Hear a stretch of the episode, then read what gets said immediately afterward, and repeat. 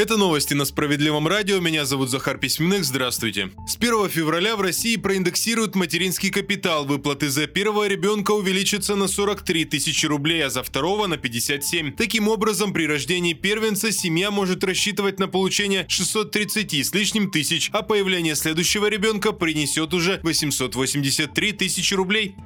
Госрегулирование цен на топливо, поддержка семей и участников СВО в партии «Справедливая Россия за правду» обозначили приоритеты фракции на весеннюю сессию в Госдуме. Справедливоросы представили семь важнейших законопроектов на самые разные темы. Среди них и компенсация семьям за отсутствие мест в детских садах и установление прогрессивной шкалы налогообложения. Принципиально остается и борьба с повышением цен и низкой рождаемостью, одна из мер введения базового дохода для семей, уверен лидер справедливоросов Сергей Миронов.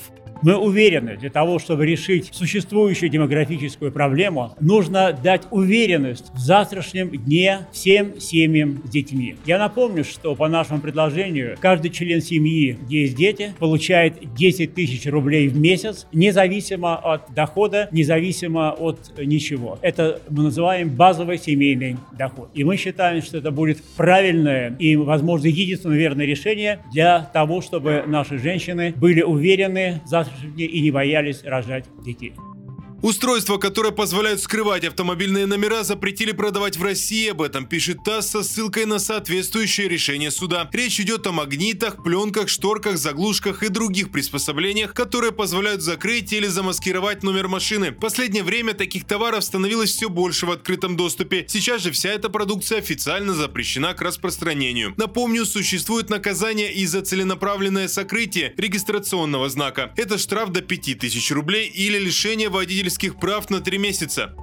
Далее в выпуске новости Центра защиты прав граждан и история с неприятным запахом. Несколько месяцев жители одного из домов в Архангельске мучились от зловония в собственных квартирах. Дело в том, что подвал пятиэтажки затопило фекалиями. Проблему с канализацией после устранили, а вот ущерб от порыва коммунальщики возмещать не собирались. А ведь из-за испарений из подвала пострадал практически весь первый этаж. Так в квартире у Александра Аверьянова стены покрылись темными пятнами. Были повреждены внутренняя отделка, мебель, одежда. Мужчина нанял эксперта, который оценил стоимость восстановительного ремонта в 290 тысяч рублей. Управляющие компании платить отказались, и мужчина обратился в Центр защиты прав граждан. Там подтвердили, коммунальщики должны были возместить ущерб. Так как по-хорошему решать проблему они не хотели, юристы Центра подготовили иск в суд. Там еще одна дополнительная экспертиза подтвердила вину управляющей компании. Теперь Александру Аверьянову обязаны выплатить 440 тысяч рублей. Это возмещение ущерба, штраф и расходы на оплату услуг оценщика.